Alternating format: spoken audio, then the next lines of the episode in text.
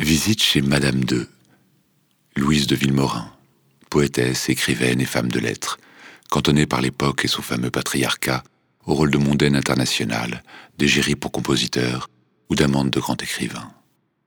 Quand on la recherche sur Google, c'est le compositeur Poulenc qui l'a mise en mélodie, le cinéaste Ophule qui l'a mise en image, ou le bon vieux Malraux qui l'avait mise en émoi en jeunesse et avec qui elle finit sa vie qui sorte d'abord. Bref, Madame II, comme on l'appela après son roman du même nom adapté en 53 par Max Ophuls, a beaucoup été vue comme la Madame de Monsieur. Et les compliments du très racé Francis Poulenc, fussent-ils sincères, laissent entendre derrière leur grâce une certaine idée de la femme. Peu d'êtres m'émeuvent autant que Louise de Villemorin, parce qu'elle est belle, parce qu'elle boite, parce qu'elle écrit un français d'une pureté innée, parce que son nom évoque des fleurs et des légumes, parce qu'elle aime d'amour ses frères et fraternellement ses amants. Fiancée à Saint-Ex, puis mariée à un riche américain à Vegas, à un comte viennois, au prince Esterhazy, au vicomte de Norwich, entre deux liaisons avec Malraux et d'autres, Louise n'avait pourtant pas coché toutes les cases du sage éternel féminin. Dans l'illustre arbre généalogique des botanistes villemorins, elle fut à bien des égards la mauvaise graine. Aventurière, elle le fut, certes dans la flamboyance polissée du Gotha de la vieille Europe s'ouvrant à l'Amérique avant de disparaître pour de bon, mais aussi au prix des brûlures propres à ce milieu. Amoureuse, amante, amie, Ici, on lui accorda les plus hauts titres. Mais écrivaine, poétesse, artiste, du bout des lèvres seulement. Cette fan de l'orime, mon préféré d'elle, étonnamment monotone hélas, et ton âme en monotone hélas, et de blagues en forme de jeu de mots, avait pourtant de quoi plaire aux esprits masculins. N'avait-elle pas envoyé à Gaston Gallimard son manuscrit avec cet incipit Je méditerai, tu méditeras plus que le calembour, le sens de l'amitié ou de la fête, c'est son rapport à la séduction et ses peines qui font de Louise un étendard possible du style masculin. Une esthétique du cœur brisé, qui fait de ses peines de cœur une liberté et de ses séparations un chagrin provisoire. Comme une sorte de bohème sentimentale, certes dans un écran de velours et de dollars. Plus Casanova que Don Juan, elle fut capable d'aimer et même de prendre soin de ses anciens amants. Comme le vieil André, Malraux fatigué, amour de jeunesse qui finit sa vie radotant auprès d'elle. Et c'est peut-être là aussi que se trouve sa modernité. Avoir été une amoureuse sans conquérir, dominer, asservir. Une amante qui pour une fois ne serait ni veuve noire, menthe religieuse ou reine de sabbat. Une amie qui ne serait ni la servante attentive, ni la cousine défendue. Bref, une femme libre, toujours là pour les siens et pétée de cash. Une vraie gangsta rap. Mais trêve de blagues, venons-en à la poésie de et selon Louise. Une course fatigante et perdue d'avance, nous dit-elle. Sans doute encore un goût pour la modestie en paravent, quand on constate au contraire la facilité et le souffle léger de la plume de Louise. Francis Poulenc, encore lui, trouve d'ailleurs dans ses poèmes une sorte d'impertinence sensible, de libertinage, de gourmandise, que ses fiançailles pour rire laissent entendre.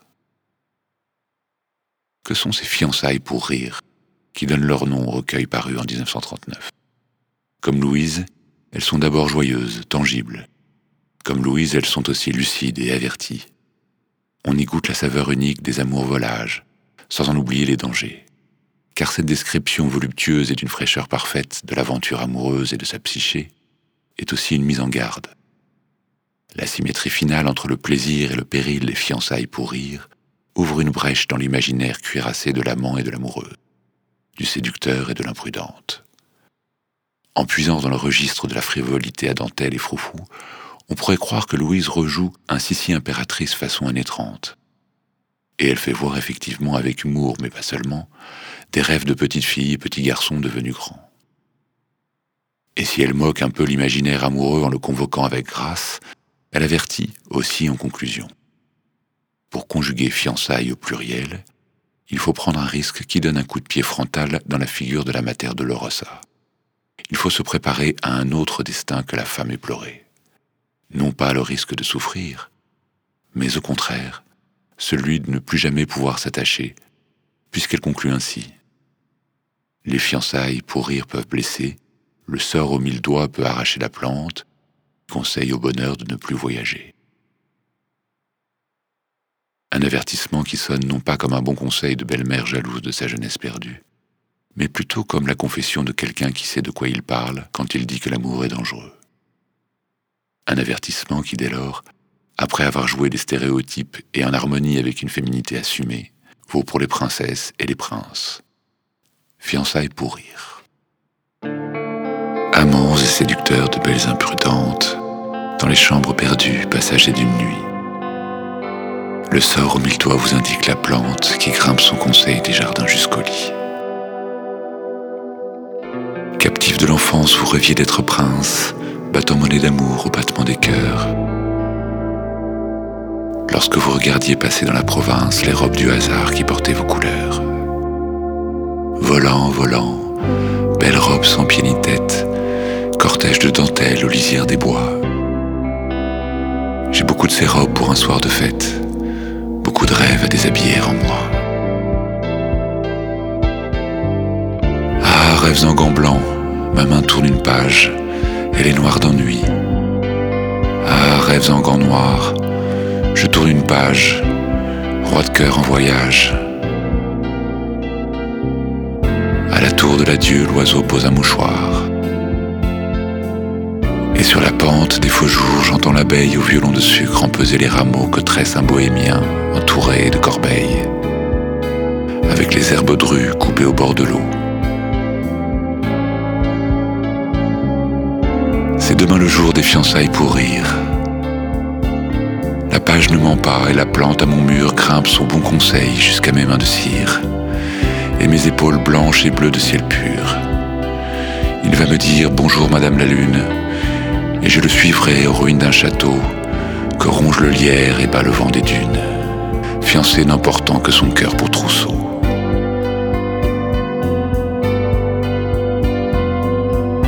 Belle main alors décrira dans l'espace les créneaux effondrés où guettaient les seigneurs, et l'humble chapelle qu'incendiait la grâce, et qu'un cierge fantôme éclaire au chandeleur.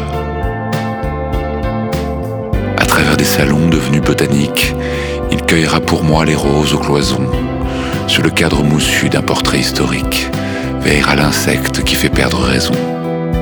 D'un violon de sucre, une abeille hardie tirera les notes des baisers à venir. Je me ferai souple pour que ma taille plie, et mon bras d'aventure et à son bon plaisir. Nos voeux nous ouvriront une chambre lointaine, tapissée de damas et meublée d'arbres verts, ombrageant un grand lit où mon roi et sa reine iront feuille à feuille s'aimer à ciel ouvert. Et puis nous n'aurons plus en nous que du silence. Le temps muet est passé, il faudra repartir. En amour, il est toujours plus tard qu'on ne pense, dira-t-il, et riez car je noircis au soupir. Et le jeu sera de rire au bonheur qui cesse. Je dirais, j'aimerais vous écrire bientôt. Ah, fera-t-il Un homme adroit n'a pas d'adresse. Je fuis les souvenirs, il me tourne le dos. D'un geste, il remettra son manteau de poussière. Du revers de sa main, il essuiera mes yeux. Et il repartira, pèlerin sans prière, me laissant à le mouchoir des adieux. Craignez les séducteurs, aux belles imprudentes, les fiançailles pour rire peuvent blesser. Le sort aux mille doigts peut arracher la plante qui conseille au bonheur de ne plus voyager.